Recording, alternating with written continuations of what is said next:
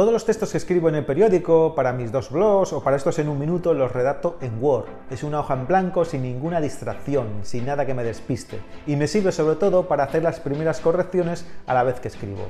Word te subraya esa palabra que has escrito mal, ese artículo que no concuerda con el sustantivo, ese acento que se ha escapado o ese verbo que has puesto en plural y debería ir en singular.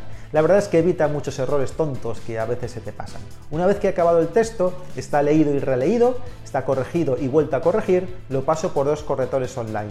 Ambos son gratuitos. El primero es languagetool.org. Es un corrector ortográfico, gramatical y de estilo basado en inteligencia artificial. Además de mostrarte los errores, tiene una opción que se llama reformulación. Si hay una frase que no te agrada, te ofrece cuatro versiones de esa oración. El segundo corrector online es Lorca Editor.